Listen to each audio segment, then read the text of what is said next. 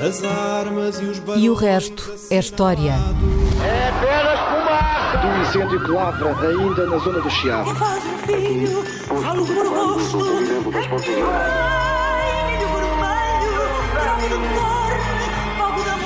Quer transformar este país numa ditadura.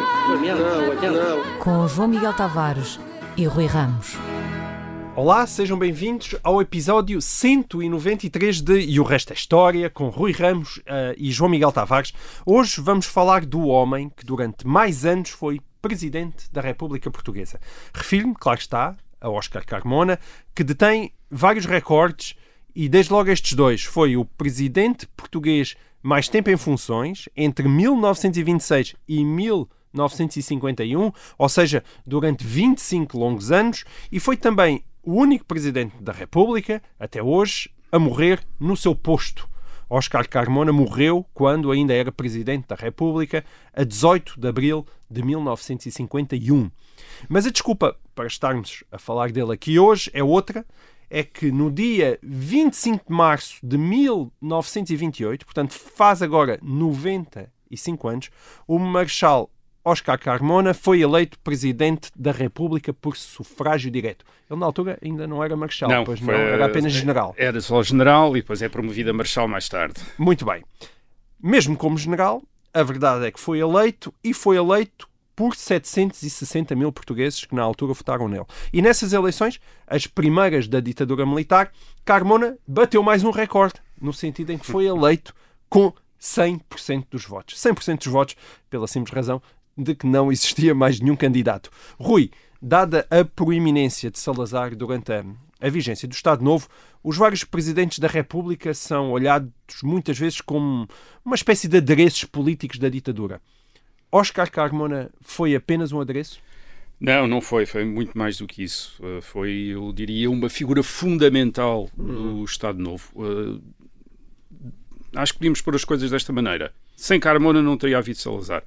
Uh, mas antes de Ok, irmos a é uma maneira muito uh, radical de pôr as coisas. antes de irmos a, eh, antes de irmos aí, deixa-me primeiro acrescentar duas coisas aos seus recordes. Ainda tem mais, ainda Eh, tem mais ele foi o chefe de Estado mais tempo em funções, tanto chefe de Estado, em Presidente da República e, e reis, foi o chefe o chefe de Estado mais tempo em funções desde o rei Dom José, que morreu em Certo. 1777, portanto nos últimos 200 e tal anos foi ele o chefe de Estado mais tempo em funções, e era o mais velho estado, chefe de Estado português de todos os tempos, quando morreu em Certo. 1951. Ou seja, nenhum 81 rei anos. morreu com mais de Com- 81 com- anos. eh, nenhum rei morreu com mais de 81 anos. Portanto, o, o, presidente Carmona foi também o mais velho chefe de Estado da- da história de Portugal. Eh, O, o general Carmona foi eleito em eh, 1928 e depois reeleito em 1935, em 1942, em 1949, para mandatos de sete anos, que eram os que estavam previstos na Constituição de 1933. Portanto, ele é eleito antes de haver Constituição de 1933, depois a Constituição de 1933 define o seu mandato presidencial, que em 1928 não, estava, não era claro ainda. Um, em, ele, em 1928, como disseste, em 1935, em 1942 ele não tem concorrência, portanto, Portanto, é o 100% candidato dos único. votos, é em 1949 tem concorrência, o- há um candidato da oposição, também um general, o general Norton de Matos, mas o general Norton de Matos desistiu antes do dia das eleições, portanto, mais uma vez, 100% dos em votos. 100% dos votos, em 1949 o eh, general Carmona foi o- a única opção que havia Certo. para, eh, no dia das eleições, para os portugueses Bom, olha, houve quatro vezes eleito com 100% dos votos, também deve ser certamente um Também é um recorde. com certeza. Também vai, vai- Esperemos que seja um recorde durante muito, muito, muito tempo. Ahm, até 1928, eh, portanto, entre 1926 e 1928, às vezes fala-se dele como Presidente da República, ele não era o Presidente Exato, da e que República. teria sido nomeado Presidente da República. Não, ele não era o Presidente da 1926. República, ele era Presidente do Ministério, era chefe do Governo, exercendo as funções de Presidente da República. Ok. Portanto, ele estava a exercer, tinha os poderes do Presidente da República enquanto chefe de governo. Isso é uma coisa que acontece. Aliás, aconteceu, eh, por exemplo, com Salazar, quando o Marshal Carmona morreu em 1951, os poderes do Presidente da República passaram para o Certo. Presidente do Conselho de Ministros, que era Salazar, eh, que exerceu as funções de Presidente da República Uhum. até ser eleito um novo Presidente da, da. República. E, Aliás, obviamente, isso não faz com que Salazar seja incluído na lista dos Presidentes da República. Certo. Aliás, se bem me recordo nessa altura, até se levantou a questão, se já agora, se Salazar não queria ficar com Sim, eles em também, não é? 1951 houve, ah, acho que já falámos disso aqui, a propósito da, da possi- da possibilidade da restauração também da monarquia. Ah, havia uma facção dentro do Estado Novo que achava que a Carmona devia suceder ah, o próprio Salazar. Certo. Ah, Salazar não quis isso. E, e o facto de Salazar não querer isso depois vai também afetar o, a imagem que nós temos dos presidentes da República do Estado Novo, porque imaginamos, bem, se o homem que tinha todo o poder uh, preferia ser chefe do governo e não queria ser Presidente da República, era porque o lugar de Presidente da República não era muito importante. Certo. Mas é uma, uh, mas Ou é uma seja- ideia não totalmente Ou correta. seja, a, a- a imagem de Carmona ficou de certa maneira desfocada por aquilo que aconteceu com os restantes presidentes da República e, com, o- e com, claro, e com, o poder, que crescente de Salazar, Salazar. tem. Ele, ele- Mas no início não era assim, não é? Não. Uh, em 1928, portanto, ele é eleito por o sufrágio direto. Ainda não há Salazar, atenção, em 1928, quando Carmona é eleito, uh, Salazar ainda não faz parte do governo, nem nada. Nem como Ministro das Finanças. Ah, nem com- não, ele, ele torna-se ministro das, vamos dizer isso, ele torna-se ministro das Finanças depois da eleição presidencial de Carmona. Ahm, o que é que significa a eleição de Carmona em 1928? Portanto, ele era o chefe do governo da ditadura militar desde 1926, porque é que de repente não só se torna Presidente da República, mas é eleito Uhum. Presidente da República. Isto é, há eleições, as primeiras desde eh, 1926 eh, eh, e 25, aliás, e eh, eh, só haveria depois eleições legislativas muito eh, mais tarde, já em meados de- dos anos 30. Portanto, estas são as primeiras eleições da ditadura militar e durante muito tempo as únicas eleições eh, da ditadura. O que é que isto significa? Isto significa da parte da ditadura militar, portanto, que é eh, instalada hum, pelos comandos militares em 28 de maio de 1926, depois de terem eh, derrubado eh, o governo do Partido Republicano Português, em- que estava, estava no poder em 1926. Há aquela ideia do que é que os militares agora vão fazer com o poder. Uh, vão dar o poder a um outro partido que não o partido uh, que tinha dominado a Primeira República, que era o, o Partido Republicano Português, do Afonso Costa, em 1926 era do António Maria da Silva. Portanto, vão dar o poder a um outro partido, vão dar o poder ao mesmo, vão devolver o o poder ao mesmo partido depois de um período de saneamento, de, enfim, da, da vida uh, política.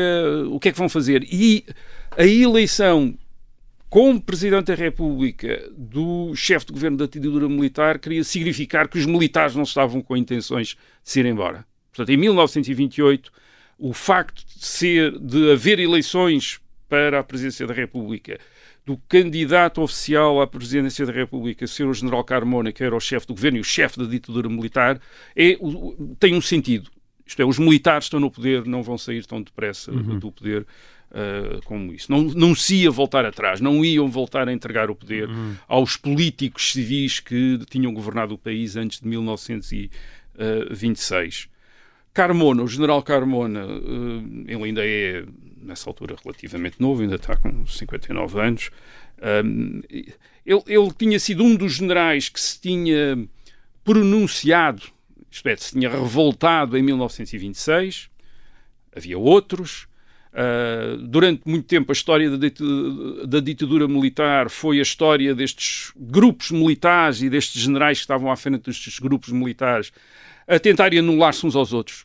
Quem é que mandava na ditadura? Não era claro, porque a ditadura tinha, tinha resultado de vários movimentos militares. Em Braga tinha comandado o general Gomes da Costa, em Lisboa o almirante Mendes Cabeçadas, o, o general Carmona estava no Sul, portanto, todos eles tinham revoltado. Quem é que era o líder?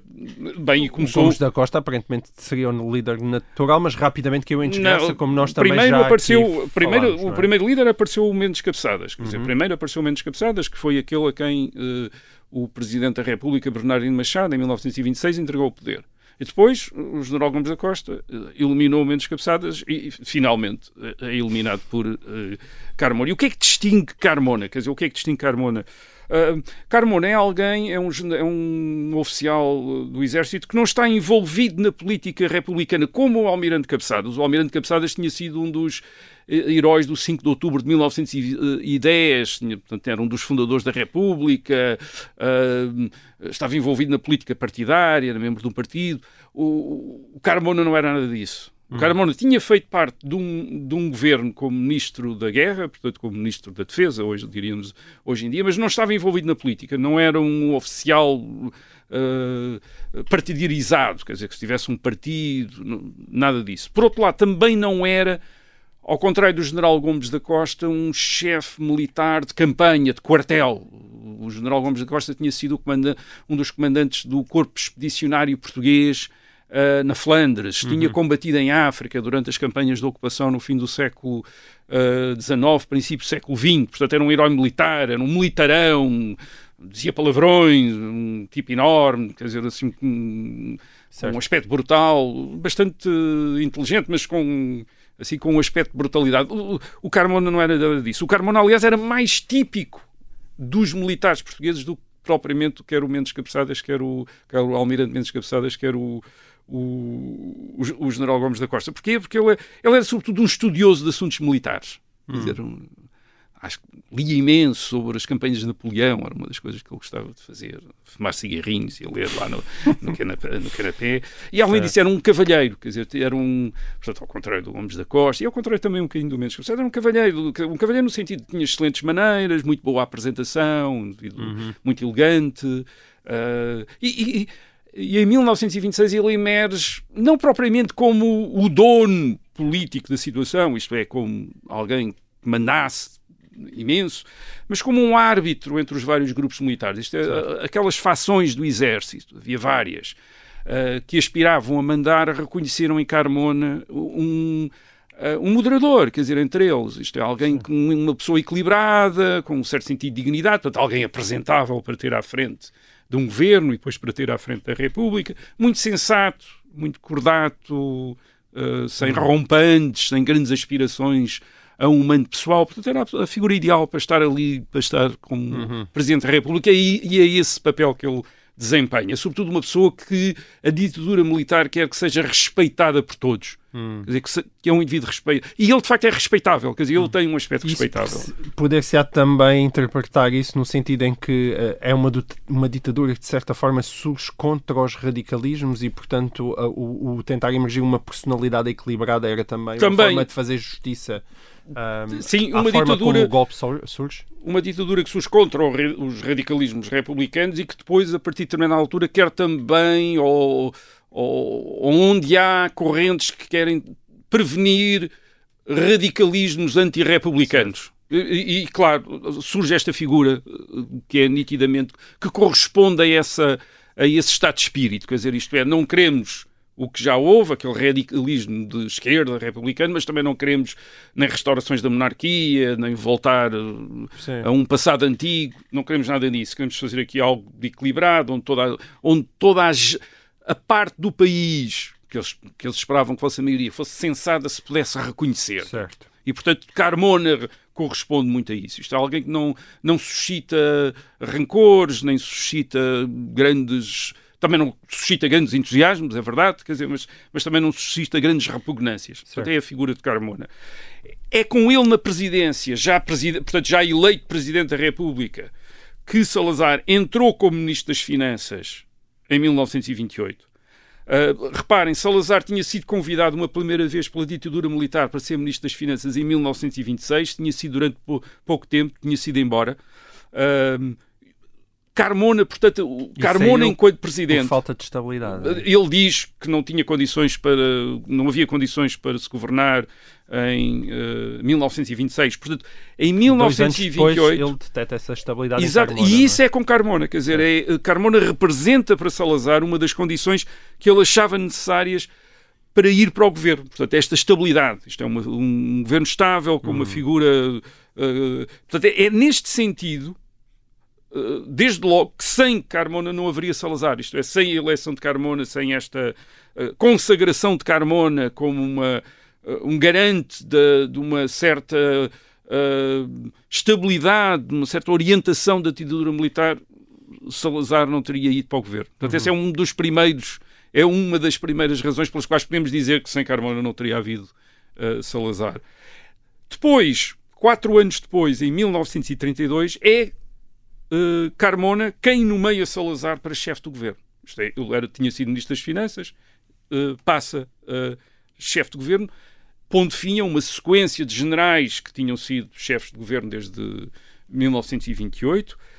Um, e, e, ao fazer isto, Carmona está de alguma maneira a reconhecer a força que Salazar tinha adquirido, uma força em termos dos apoios militares e civis que, que Salazar tem, uma força em termos do prestígio que Salazar tinha adquirido como Ministro das Finanças, equilibrado os orçamentos, diminuído a, vida, diminu, diminuído a chamada dívida flutuante do Estado, portanto, aquela dívida de curto prazo uh, que o Estado tinha. Portanto, Carmona está a reconhecer isso, mas não tinha obrigação de reconhecer isto. É, Carmona podia ter-se recusado, mesmo, mesmo Salazar tendo aquele poder todo, Carmona podia-se ter recusado a nomeá-lo chefe de governo. É muito provável que nestas circunstâncias tivesse provocado uma cisão, uma divisão dentro da ditadura militar, porque de facto Salazar tinha muita força naquele momento, mas que se, mas se Carmona não tivesse colaborado, digamos, com Salazar, não, não tivesse reconhecido que Salazar era a pessoa, de acordo com o seu critério, ideal para ser presidente da República, é muito provável que tivesse havido uma divisão e não sabemos o que é que poderia ter acontecido. Isto é, quando Carmona vezes, tinha esse poder? Uh, Car sim, o, o, o, o chefe do governo era, era, escolhido pelo Presidente da República. Certo. Era, o, era, o, uh, sim, era essa a regra. Poder político, não é? Uh, sim, não, eu, mesmo que não tendo E esse poder, poder militar? Não, mas repara, mesmo não tendo esse poder político nem poder militar suficiente para resistir a Salazar, podia ter resistido. E ao ter Uhum. resistido, teria provocado uma cisão na ditadura. E é muito provável que talvez tivesse arrastado com ele, isto é, ele provavelmente teria caído, mas Salazar provavelmente também teria caído. Certo. Isto é, a ditadura podia ter, ter acabado se se tivesse dividido entre Salazar e Carmona Ma- em 1932. Mas quando tu colocas Portanto- essa hipótese, parece que não existe uma cumplicidade assim tão grande entre os dois Não, homens. o que eu estou a dizer é que, mais uma vez, sem Carmona, isto é, sem a colaboração com uh, de Carmona com Salazar, não teria havido Salazar. Certo. É Mas o que eu estou a dizer. É o que eu. uh, uh, existia, quer dizer, existia. A ditadura foi sempre, uh, a partir de 1932, bicéfala, uh, com um chefe de governo e um chefe de Estado que, na propaganda do regime, são apresentados sempre os dois como em, equiparados. Uh, aliás, até adotando já aquelas, aquele, aquela solução gráfica que depois uh, que, que aparece também na União Soviética com Marx, uh, Engels e Lenin, que é aqueles três rostos Sim. sucessivos. Aqui também aparece, há imagens também da propaganda do Estado Novo, de Salazar e Carmona com também de perfil Sim, face a face, face a face, não, de, de perfil, Sim, quer sim, dizer, com percebo, os dois de perfil lado a lado, lado a lado. Um, portanto, a partir de 1933 há a Constituição e essa Constituição mantém a situação que existia antes de 1932. Isto é, Salazar depende completamente da confiança de Carmona. Carmona pode demitir Salazar a qualquer momento sem precisar de dar contas a ninguém. Portanto, ele está completamente na dependência de uh, Carmona. O que é que isso significa? Obviamente significa, pode significar a tal cumplicidade, mas pode também significar que Salazar não vê alternativa à Carmona. Isto é, tem de estar na dependência de Carmona. E, e provavelmente, é outra coisa, interessa-lhe estar na dependência de Carmona. Ahm, a ideia que isto significaria apenas que Carmona era uma espécie de uh, fantoche nas mãos de Salazar é uma ideia errada. Sim. Uh, Carmona é importante. Importante porque representa para Salazar a ideia de que o regime tinha saído de um movimento das Forças Armadas, isto é, a ditadura sal- salazarista sai do movimento das Forças Armadas. E o que é que isto quer dizer? Quer dizer que, ao contrário de outras ditaduras europeias, que eram ditaduras de partido, não tinha saído de um eh, de uma tomada de poder por um partido político. Portanto, Salazar não está dependente de nenhum partido político. Está dependente do chefe das Forças Armadas, que é o Presidente da República. Uh, portanto, isto torna Salazar independente dos seus apoios civis. Ele tem apoios civis organizados desde uh, o princípio da década de 30 na chamada União Nacional, mas ele não depende da União Nacional, ele depende do Presidente da República, do, uh, de Carmona. Por outro lado, a figura de Carmona, eh, ao mesmo tempo que coloca as Forças Armadas como a base de poder no regime, poupa a Salazar ter ter de tratar diretamente com os comandantes militares. Uh, Carmona representa as Forças Armadas, ele trata com Carmona. Certo. E Carmona depois trata dos uh, militares. Portanto, ele também, uh, uh, Salazar também não está sujeito à barganha, digamos, à Certo. negociação com o, com o general este, com o general aquele, com o almirante este, com o almirante Porque aquele. Não. está lá Está Carmona. lá Carmona, ele fala com Carmona e depois Carmona fala Uhum. com, com os outros. Estamos a falar de Oscar Carmona e a pergunta, eu já tinha falado dessa cumplicidade É. ahm, que tu assumiste sim que eram cúmplices. Até que ponto eram cúmplices? Olha, uh, isto é, uh, não é nada fácil de hum, resolver essa questão, ou é menos fácil do que parece. Eles não são. são gerações diferentes. Carmona é muito mais velho. E não têm nada ao mesmo percurso. Quer dizer, não é só por um ser militar ou de, ou de ser professor de- da universidade. Uh, Carmona uh, tinha sido maçom, tinha sido iniciado na maçonaria, uh, fora ministro de um governo republicano. Enquanto, enquanto presidente do governo depois de 1926, depois da instauração da, da ditadura militar, fez sempre questão de aparecer em homenagens aos líderes da República, às datas da República, portanto, uma grande aproximação e identificação com a tradição republicana portuguesa. Portanto, ele não era um católico na, na- naquele sentido em que Salazar era um católico, isto é, um homem da igreja, como Salazar era. Não era um contra-revolucionário, isto é, não era ninguém que, tinha, que tivesse da República, obviamente. Eh, enfim, ele via a República como uma desordem, quando ele tinha histórias e experiências. Ele, em 1915, eh, tinha, eh, enfim, tinha sido ameaçado em Lisboa durante um golpe de Estado organizado pelo Partido Republicano Português, tinha tido essa má experiência, não se tinha esquecido disso. Uh, e portanto não se esquecia da- daquela desordem da República, mas não tinha, obviamente, em relação à República, as mesmas dúvidas filosóficas que teria uh, Salazar uh, como leitor de contra-revolucionários uh, que uh, Carmona não, não parece ter sido. Não, parece, não parece ter Era sido. basicamente um conservador.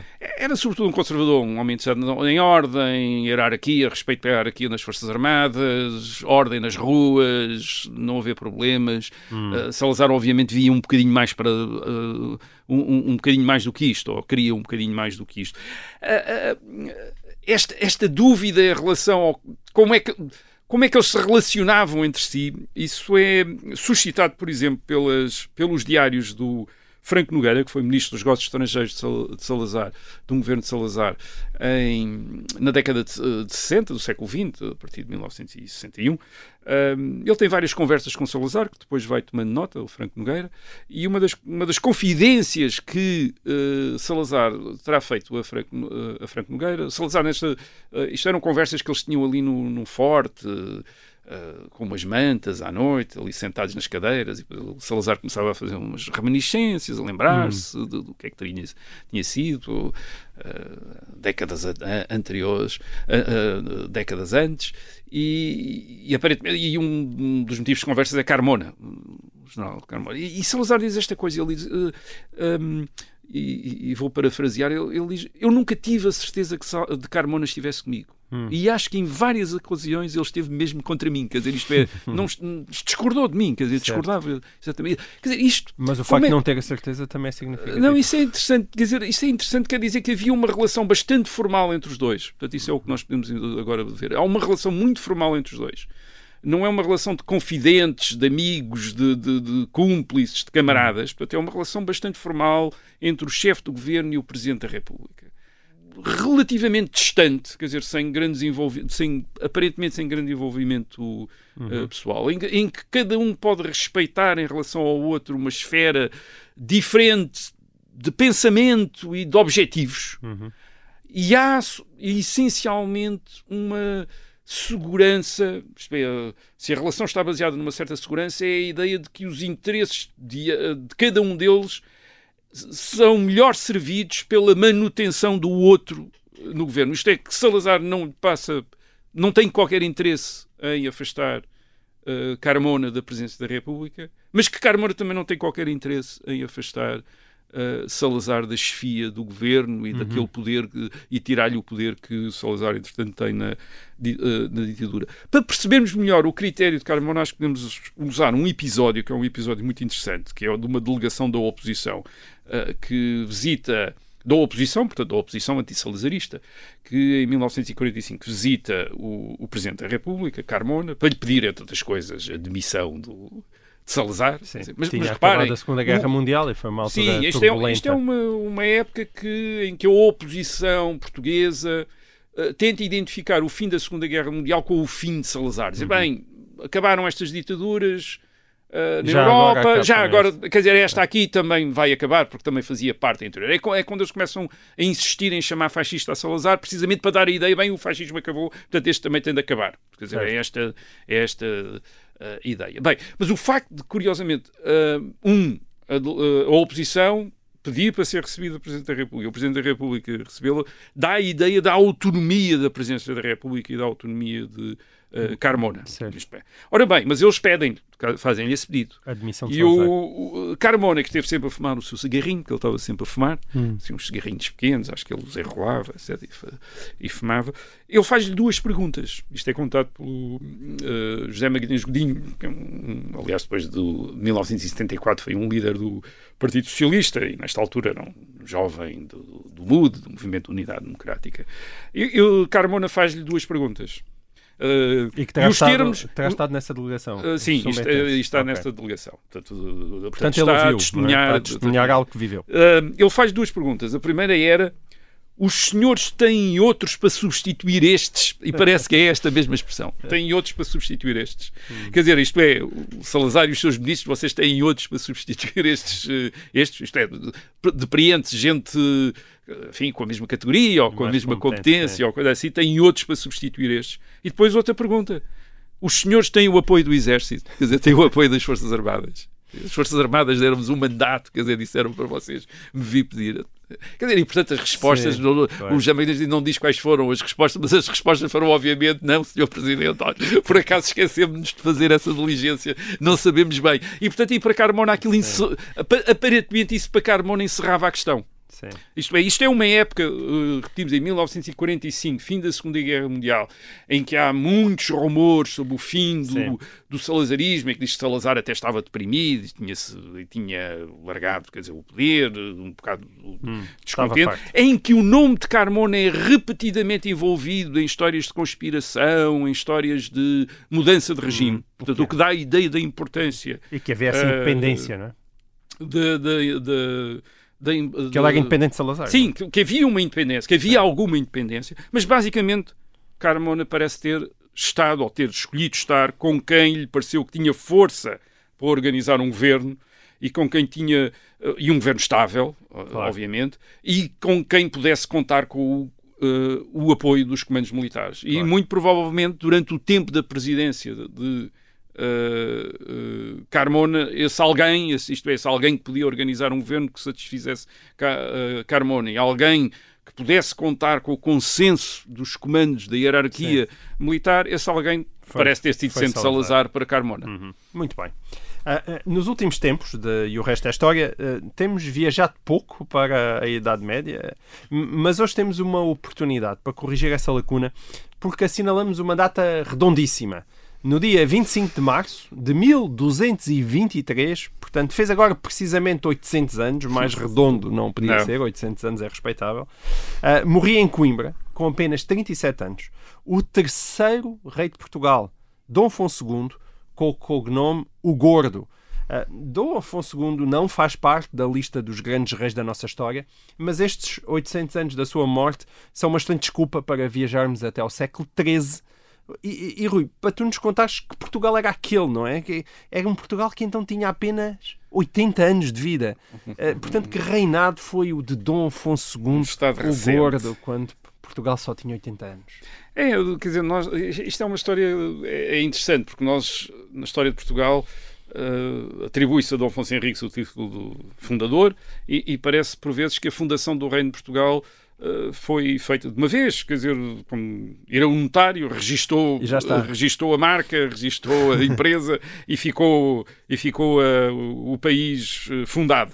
Não foi assim. Dom Afonso Henriques foi, obviamente, muito importante, mas os reis seguintes também. Uh, quer para desenhar Portugal no mapa, e quer para garantir a sua independência, e depois também, e isto diz respeito a, a Dom Afonso II particularmente, para este reino da Península Ibérica, este reino cristão da Península Ibérica, um dos reinos cristãos da Península Ibérica, adquirir características próprias que o vão separando dos outros reinos peninsulares. Quer dizer, não basta estar independente num determinado momento, é preciso começar a adquirir, a adquirir uma estrutura, uma, uma maneira. uh, uh, uh, formarem-se relações de poder, ou organização Ou seja, que o estás a- separa do- dos Se outros fosse só geografia, não seria suficiente, não é? Geografia não seria suficiente, Certo, nem preciso o, uma facto, cultura nem o política, facto de estás- haver um líder que por acaso não se quer submeter aos outros líderes num determinado momento. Não é preciso mais coisa, é preciso mais do que isso. Portanto, Dom Afonso II. Dom Afonso II é neto de, Dom Afonso Henriques. Dom Afonso Henriques tinha sido rei até 1185. O Dom Afonso II é filho de- do rei Dom Sancho I, portanto, filho do, do Dom Afonso Henriques. Uh, Dom Afonso II foi rei apenas durante 12 anos, 12 anos entre 1211 e 1223.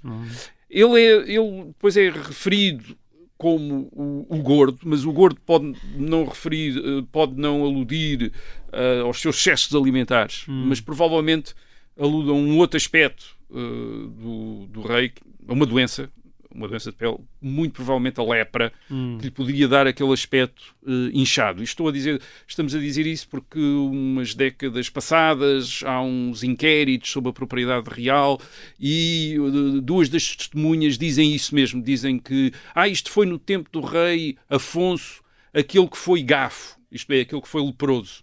Portanto, enfim, para a população do reino eh, era assim que o rei era lembrado, era o leproso, era aquele que tinha sido leproso, gordo, portanto, muito provavelmente era, Ok. era, eh, aliás, ele é um rei, ele é bastante novo quando chega ao trono, mas começa logo a fazer testamento em, em 1214, já faz o primeiro testamento, faz Ok. vários testamentos, o que quer dizer que que muito provavelmente devia não estava à espera que ele eh, durasse muito tempo. Também sabemos que em 1219 ele foi uma peregrinação a Santiago de Compostela, que era o maior centro de peregrinações eh, Uhum. da Península Ibérica e, do, e da Europa Ocidental, e muito provavelmente, talvez, isto é especulação, mas alguns historiadores eh, referem-no, eh, talvez até para implorar uma cura milagrosa, isto é, para tentar obter uma cura. E Portanto, porque basicamente estás a citar todas as fontes disponíveis sobre Dom Afonso. Sim, o problema principal não é que não temos muitas fontes, quer dizer, nós temos fontes, eh, o que é que temos sobre o Dom eh, Afonso II? Temos atos da chancelaria, depois temos crónicas, geralmente em versões muito posteriores, isto é, redigidas muito, eh, ou, ou em, ou em versões que são muito posteriores, às vezes podem aproveitar fontes anteriores, mas que nós Certo. não temos e, portanto, não conseguimos controlar. É difícil de corroborar. não conseguimos controlar. Portanto, não, não conseguimos dar. Aliás, sobre Dom Afonso II temos até menos do que temos sobre Dom Afonso Henriques. Portanto, Uhum. uh, portanto não conseguimos dar um, um retrato muito personalizado do rei. Quer dizer, não sabemos exatamente. Aliás, até mesmo a questão da doença é uma, é uma, é uma especulação informada. Quer dizer, informada no sentido que há indícios, uh, mas, mas continua a ser uma Não hipótese. certeza, não sim. é uma. Enfim, em história. Quase tudo é hipóteses uh, Certo. à medida que, Bom. que recuamos. Mas é Mas agora a conhecemos a situação de Portugal, não é? A Naquela situação de altura, Portugal. Portanto, Dom Afonso II re- recebe um reino de Portugal em 1211 que ia quase só até à linha do Tejo. Já tinha Évora, Évora já tinha sido conquistada, mas Évora é a principal eh, praça nas mãos dos portugueses eh, a sul do Tejo. Portanto, o reino vai basicamente até ao Hum. Tejo. O, o rei anda, sobretudo, e se conhecemos pelos documentos que ele vai eh, emitindo, eh, o rei está sobretudo em Guimarães, Coimbra, que é, aliás, onde reuniu cortes, e Santarém, onde, onde morre. Portanto, é um rei de eh, Guimarães, Coimbra, Santarém. Portanto, não é um rei de Lisboa, quer dizer, é um rei destas. Portanto, Lisboa ainda não é a capital.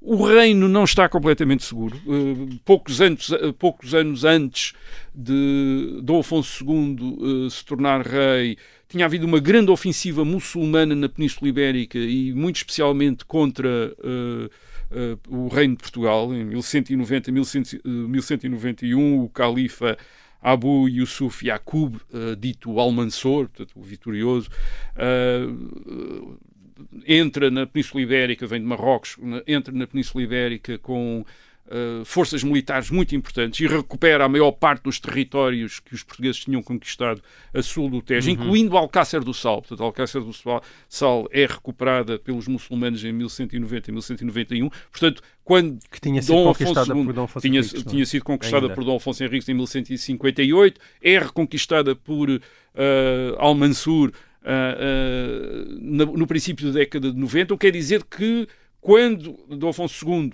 uh, se torna rei de Portugal, portanto tem os muçulmanos à vista de Lisboa, do outro lado. Quer dizer, Hum. Aliás, o, o Al-Mansur chega a cercar Tomar. A Certo. ideia é mesmo chegar, che- há tropas de Al-Mansur que chegam Certo. aos arredores de Coimbra. Portanto, é uma, uma ofensiva muito importante. Talvez tenha sido por isso que Dom Afonso II não fez eh, grandes conquistas territoriais, Uh, não é? Talvez, assim, pode haver outras uh, razões, mas a verdade é que ele, portanto, ao contrário do avô e do pai e depois dos filhos, o Dom Sancho II e o Dom Afonso III, uma vez que ele é sucedido por dois uh, filhos, primeiro Dom, San, uh, Dom Sancho II e depois Dom Afonso III, de facto, como dizes, o rei, o Dom Afonso II não fez conquistas importantes. Uh, há a recuperação de Alcácer do Sol em 1217, mas não é uma, in- uma iniciativa, não é uma empresa do real, enfim, é uma empresa dos cavaleiros locais, tem a ajuda de cruzados a- a- alemães. O, o rei, por exemplo, não lidera pessoalmente os contingentes portugueses que lutaram na grande batalha de Navas de Tolosa em 1212, portanto o rei não, não vai. Um, isto pode ter a ver com a doença.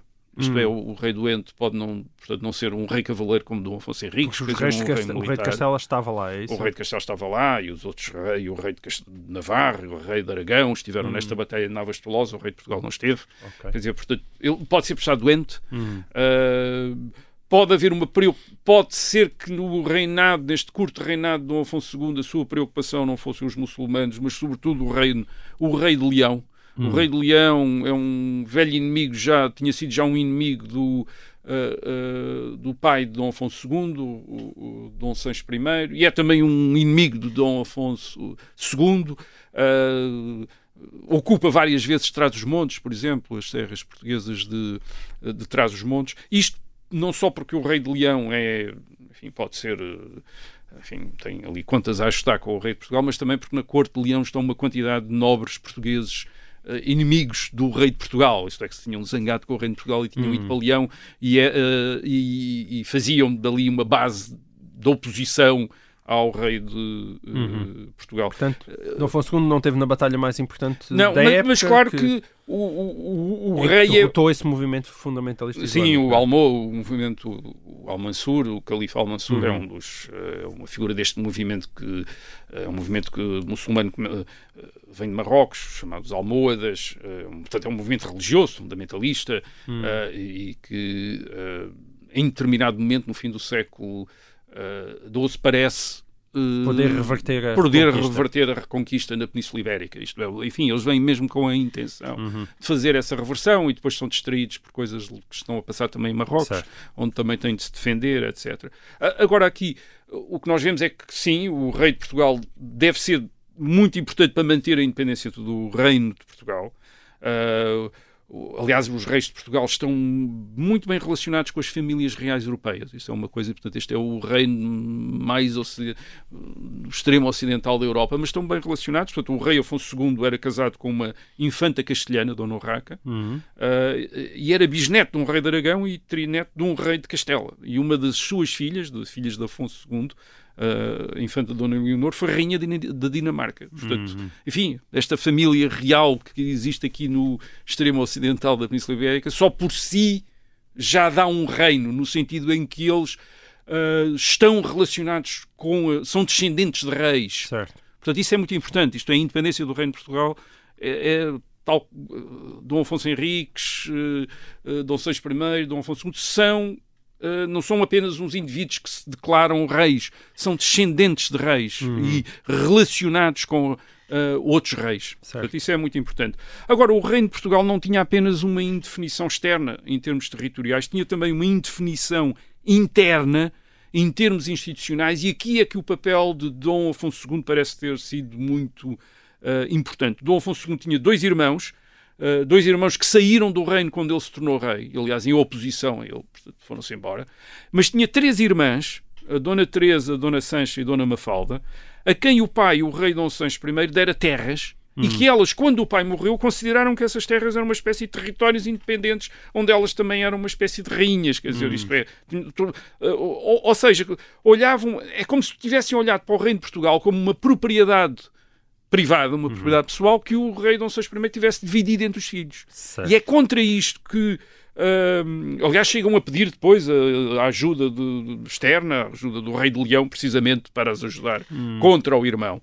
E é contra isto que Afonso II eh, reage. Isto é, Afonso II diz-lhes: não, o reino de Portugal não é hum, as terras do nosso pai que foram que o nosso pai dividiu entre os filhos. Não, o reino de Portugal é eh, algo que eu herdei. Isto, eu sou o rei de Portugal e vocês têm de me pagar impostos, vocês têm de aceitar nos castelos que vocês têm os alcaides, isto é, os governadores de castelo que eu nomear. Isto é, têm de me reconhecer como rei Certo. de Portugal. Muito bem. Eh, Portanto, isso é um, é um lado muito importante, eh, um papel muito importante que Dom Afonso II tem, isto é manter a integridade do, rei, do reino de Portugal. Rui, nós temos que reconhecer que o nosso tempo chegou ao fim e, portanto, para quem nos está a ouvir em FM, despedimos-nos aqui. Até para a semana. Quem nos está a ouvir em podcast pode continuar a ouvir esta conversa sobre Dom Afonso II. Este, esta, esta, esta hum, determinação em afirmar o poder do rei e em fazer eh, os poderosos, as instituições que existem em Portugal, reconhecê-lo como rei. Hum, é notória também, manifesta-se também, por exemplo, numa outra iniciativa de Dom Afonso II, que, é, que são as chamadas inquirições. As inquirições é um, portanto, é o envio, o rei envia delegados, eh, delegados seus, a inquirir eh, quais são os tributos e os, e os serviços devidos ao rei em determinadas regiões.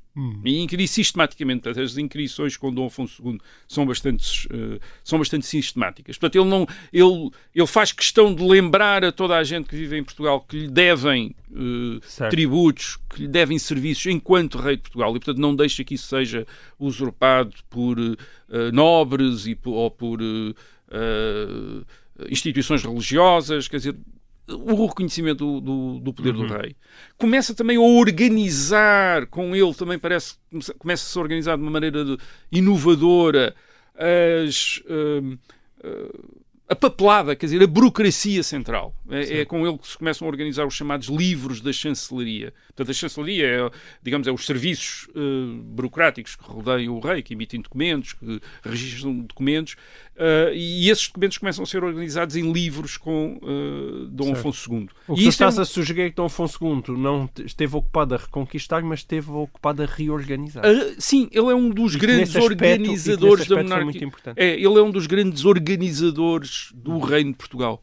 Ah, ah, e repare, esta, esta organização em livros da chancelaria, que agora parece assim uma coisa mais ou menos ah, Chata, é? circunstancial, isto Contabilidade, é, sim. encadernar basicamente os documentos e pô-los na, na, na estante. Isto é extraordinariamente inovador, isto é pioneiro na Europa, isto é, ele é um dos primeiros reis a fazer isso na Europa, isto é Uhum. o- o- tal- à frente dos reis franceses, quer dizer, portanto isto dá a ideia de que ele, ele, eh, ele tem eh, há aqui muitas inovações, outra inovação importante 1214, o, o primeiro testamento que Dom Afonso II faz é o primeiro documento oficial de um rei de Portugal escrito em português. Hum.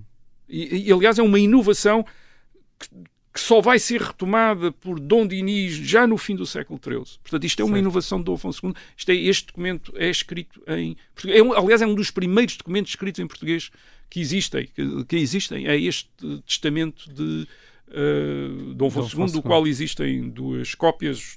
Terão sido feitas seis ou sete cópias.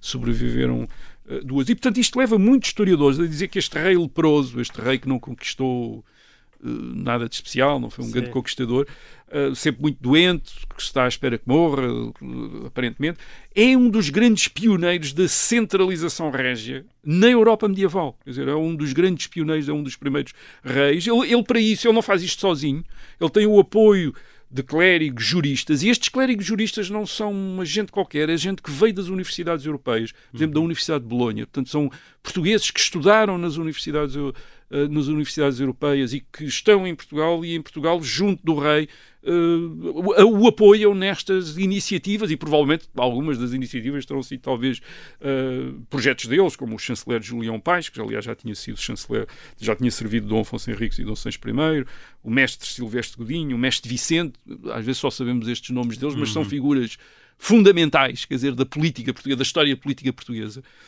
Um, eles, eles, portanto, fazem esta inovação, uh, têm estas começam a conceber o reino de uma maneira nova, quer dizer, de uma maneira uhum. em que com o rei no centro, uh, o rei com um poder bastante grande sobre o território.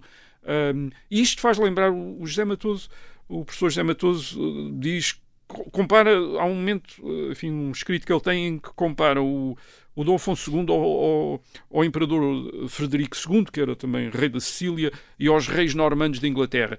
Uh, isto é curioso. De facto, o, o, os reis normandos, aliás, os reis normandos também da Sicília os reis normandos da Inglaterra são duas grandes. Essas monarquias são monarquias uh, periféricas uh, conquistadas, portanto, em que os reis são conquistadores que vêm do norte, quer dizer, e conquistam, eh, ou vêm de outros territórios e que conquistam isso, e que se organizam burocraticamente e de maneira muito centralizada. Uhum. E o reino de Portugal tem eh, características como estas monarquias periféricas. Isto é, parece ser reis que estão muito afastados do centro da Europa, digamos, da, da, daquele do, da, da, Europa mais, digamos, da França e destes territórios do norte de, de, Itália, etc. Portanto, os territórios mais ricos e mais, já nesta altura da, da Europa, que têm esta necessidade de organizar Estados Uh, muito centralizados, muito defendidos, com burocracias, etc. Portanto, curiosamente, Portugal entra nessa categoria deste tipo de Estado que o Dom Afonso II uh, está a organizar. Ele está a organizar em, também em em debate e em conflito com os uh, poderosos que existiam no seu reino. Ele, em, dois, em 1211, reúne cortes, isto é, uh, pediu aos nobres, aos grandes senhores da igreja, para se reunirem com ele numa assembleia para o ouvirem e para ele os ouvir a uhum. eles. Uh, foi em Coimbra, em 1211. E é umas cortes em que parece, vezes, os historiadores aí dividem-se e e discutem, não, não estão completamente de acordo, mas parece que hum, é as primeiras cortes onde se fazem leis gerais para todo o reino. Hum. Isto é, Dom Afonso II teria sido o primeiro rei a fazer leis não apenas, isto é, não apenas a tomar, a, a, a dar sentenças, a tomar decisões em relação a este ou aquele caso, uhum. neste ou naquela zona, mas uh, emitir documentos legais Portanto, já uma construção jurídica é, que se aplicavam país, é? a todo o uh, reino. Essas leis que tu falas são equiparadas é aos verdade. do Papa? É exatamente, é uma das coisas que essas leis uh, caracterizam-se a si próprias. Portanto, o rei diz que estas leis que ele está a emitir devem ser respeitadas tal como os decretos do Papa. Isto é, terem uhum. este valor universal para todo o o reino. Portanto, este, nós temos aqui este rei. E tens exemplos? Uh, esse tipo de leis? Uh... Sim, são leis sobre questões judiciais. Por exemplo, o rei diz que. Uh, questões entre famílias não podem ser resolvidas por vinganças privadas, devem ser mediadas oh, pelo, pelo próprio rei, isto é como pelo.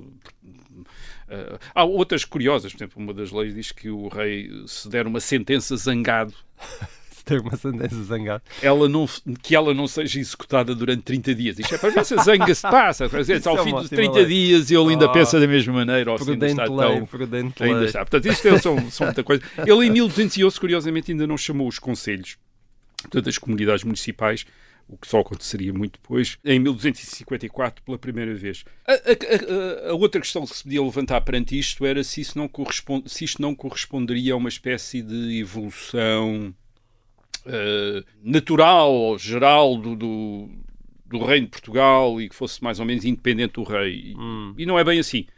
Porquê? Porque uh, morto o rei, portanto, falecido o rei Dom Afonso II em 1223, a verdade é que o seu filho, o Dom Seixo II, vai acabar por perder completamente o controle da situação no reino de Portugal. Uh, entra em conflitos com o Papa, com famílias nobres, vai acabar ser deposto pelo Papa a favor do irmão, que vai ser o, o rei uh, Dom Afonso III. Uh, eh, e isto dá-nos a ideia que o Dom Afonso II, entre 1211 uhum. e 1223, uh, que teve também conflitos com as irmãs, com os irmãos, uh, com nobres, com, com, com clérigos, com o Papa, tão graves como Dom Sancho II, mas nunca perdeu o controle da situação. Portanto, o rei faz diferença e, portanto, Dom Afonso II é um rei que uh, provavelmente merece ser mais lembrado do que é na história de Portugal. Deus. Muito bem. Sim, senhor, o Gordo tem mais relevância do que aquela que a gente É lhe atribui. verdade. Assim termina esta edição de O Resto da História. Nós voltamos para a semana. Até lá.